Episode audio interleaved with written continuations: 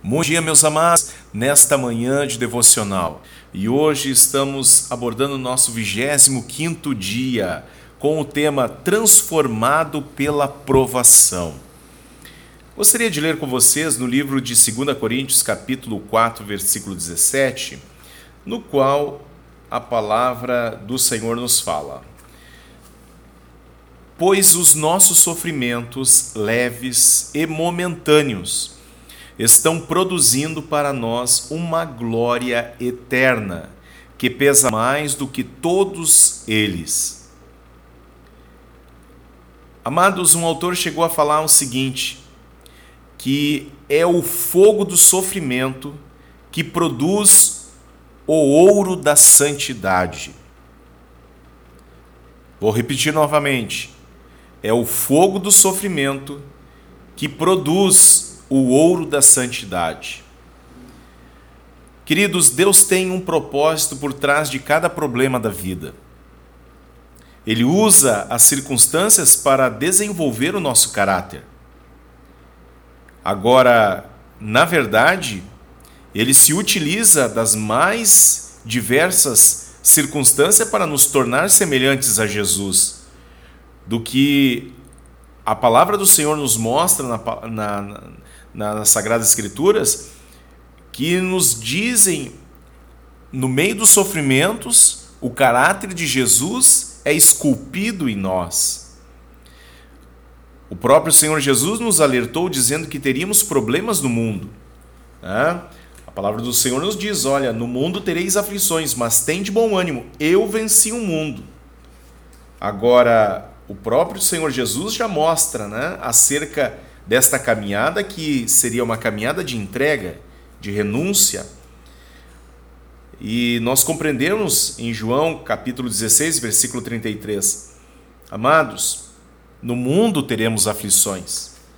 Não conseguiremos entender o Evangelho sem compreender que, é, para nos tornar amigo de Deus, nós nos tornamos inimigos do mundo. Mas olha o que nós precisamos aprender sobre essa caminhada na fé. A vida é uma série de problemas.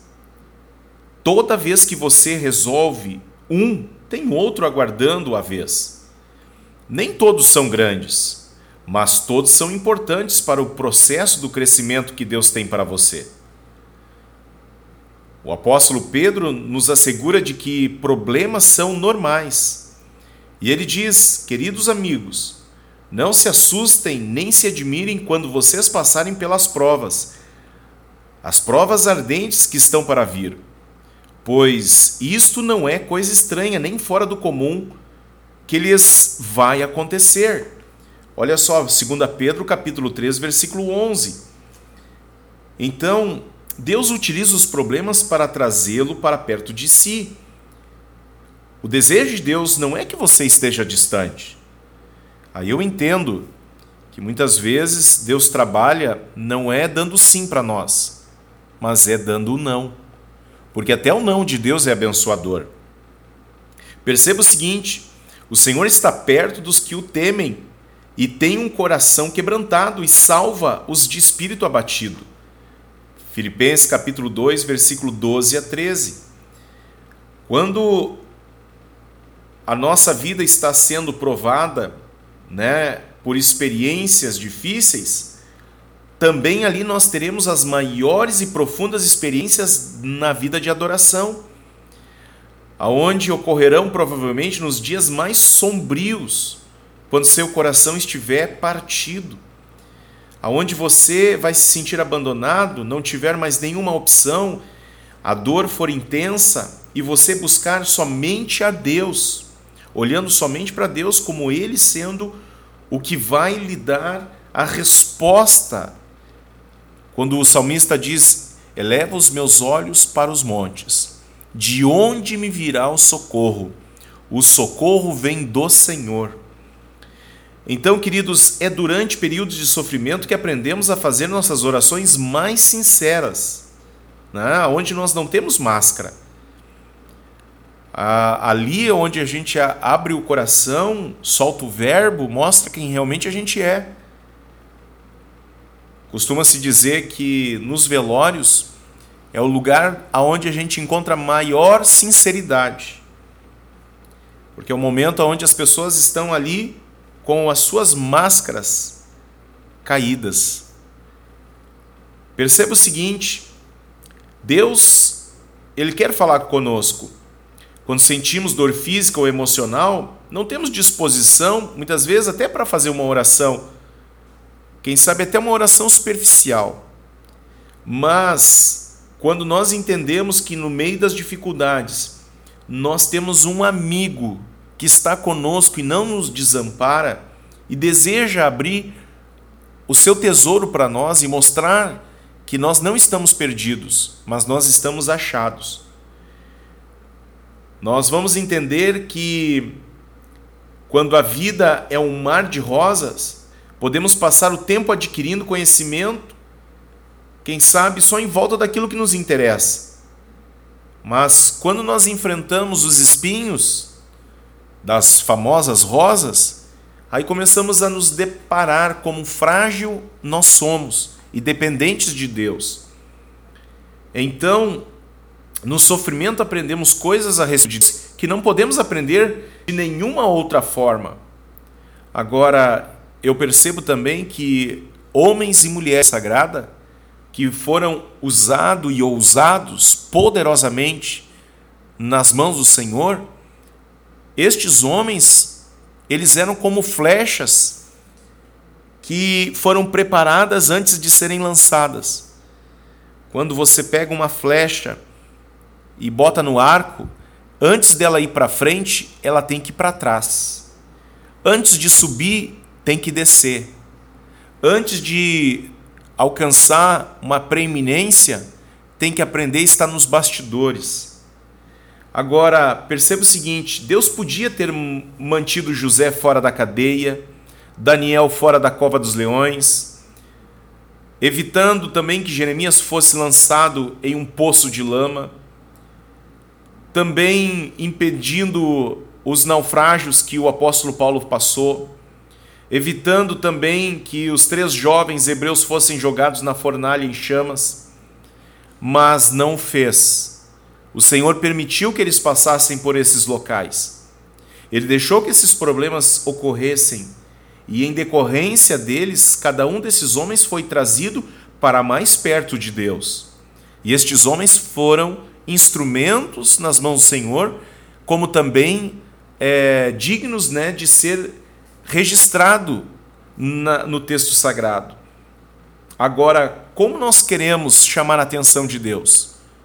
quando nós passamos por provas e dizemos não ao pecado, quando nós, nós mesmos e seguimos a Jesus, aí nós recebemos a atenção do Senhor. Ele deixou, olha só, registrado aqui sobre a vida destes homens, cada um passou por provas realmente contundentes, mas em todas elas o Senhor estava com eles. Os problemas nos forçam a olhar para Deus e a depender dele em vez de confiar em nós mesmos. Paulo testificou desse benefício. Sentimos que estávamos condenados à morte e percebemos como éramos fracos demais para socorrermos a nós mesmos. Isso, porém, foi bom, porque assim nós colocamos tudo nas mãos de Deus, o único que poderia salvar-nos, pois é capaz até de levantar os mortos. Amados irmãos, que coisa maravilhosa essa palavra, aonde o Senhor nos mostra aqui acerca da vida de Paulo, né, que o Senhor era poderoso para transformar a vida deles naquele momento de caos. E olha que coisa linda, a palavra do Senhor em Romanos capítulo 8, versículo 5 nos, nos remonta a isto, né, que o Senhor era capaz de levantar os mortos, ou seja, se Deus é capaz de levantar os mortos, Ele é capaz de nos tirar de qualquer lugar, seja lá a situação em que for. Tudo o que ocorre a um filho de Deus é filtrado por Ele. E Ele pretende usar tudo isso para o bem, mesmo que Satanás e outros tensionem usar para o mal. Para Pedro, né? Olha, Satanás me pediu para te peneirar. Mas no momento que tu te converter, vai, ensina teus irmãos. Jesus estava dizendo para Pedro que ele seria provado, mas olha só, antes do diabo tocar em Pedro, o diabo pediu permissão a Deus. Posso tocar nele? E então, olha que coisa preciosa. Agora, se Deus permite que alguma coisa ruim aconteça conosco, pode ter certeza absoluta que lá na frente você vai entender a glória que Deus está preparando. Amados, nenhum sofrimento desta vida pode ser comparado com aquilo que Deus tem preparado para nós. A gloriosa expectativa da criação aguarda ardentemente aquilo que Deus tem preparado para a sua igreja. Então, Deus quer que nós venhamos enfrentar os dias maus, olhando unicamente para o Senhor e não esquecendo de nenhum dos seus benefícios. Amém? Amados, uma vez que Deus está é, soberanamente no controle, acidentes são apenas circunstância do plano de Deus para você. Volto a repetir: acidentes são apenas circunstâncias do plano de Deus para você. Eu já citei aqui nos devocionais, né, há quatro semanas atrás, nós enfrentamos um acidente. Em três segundos a vida da gente virou. Mas eu quero falar para vocês, ali nós vimos a mão de Deus nos guardando. O carro ficou imprestável, mas a nossa vida foi preservada. Acidentes acontecem com, cada, com qualquer um de nós. Né? Agora, nós precisamos estar convictos que Deus está no controle de todas as coisas. E se Ele permitiu que aquilo acontecesse, o Senhor estava preparando algo muito melhor e hoje eu testifico para vocês. Tudo o que acontece com você tem significado espiritual. Você entende isso? Em Romanos capítulo 8, versículo 28 a 29 explica: Sabemos que Deus age em todas as coisas de modo que trabalhe em conjunto para o bem dos que amam e são chamados de acordo com seu propósito. Pois Deus conhecia de antemão as pessoas e as escolheu para se tornarem iguais ao seu filho. Aleluia! Romanos capítulo 15, versículo 2 a 3, meus irmãos.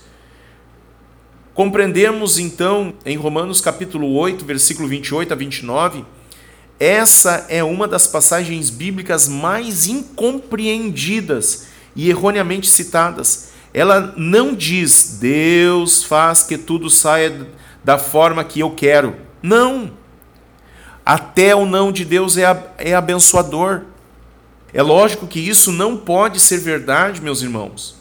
Também não diz que Deus faz que tudo na terra acabe com um final feliz. Não. Deus é especialista, sim, converter o caos em bênção. Mas Deus também nos mostra que são certas circunstâncias que acontecem na nossa vida são escolhas nossas. Agora Deus, ele trabalha em transformar as situações difíceis que nós possamos estar vivenciando. Agora, olhe para a palavra do Senhor. Gente querida, eu estou ministrando aqui maturidade espiritual. E observamos o seguinte: também a Bíblia nos, não nos diz né, que a gente, no mundo, nós não teríamos problemas, dificuldades. Não, a Bíblia diz: ó, no mundo tereis aflições. Agora, vivemos em um mundo caído. Somente no céu tudo é perfeito, da forma que Deus quer. É por isso que temos de orar. Seja feita a tua vontade, assim na terra como no céu. Amados, é, a Bíblia nos mostra que devemos ter a consciência de que Deus no controle, no comando de todas as coisas.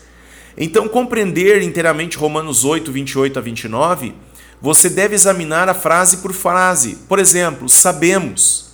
Você compreende a palavra do Senhor?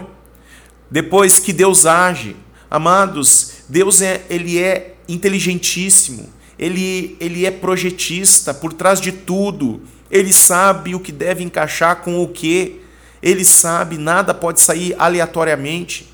Agora, em todas as coisas, o plano de Deus não escapa nada, ninguém, ninguém passa desapercebido, como se Deus virasse as costas, ah, ah agora me desapercebi e passou. Não. Agora, para o bem, Deus sempre trabalha para o bem, Deus nunca trabalha para o mal. O desejo de Deus é que as pessoas se salvem, sejam restauradas, resgatadas, mas o desejo de Deus não é que o ser humano seja condenado. Outra questão, daqueles que amam e são chamados segundo seu propósito, essa promessa somente é para os filhos de Deus.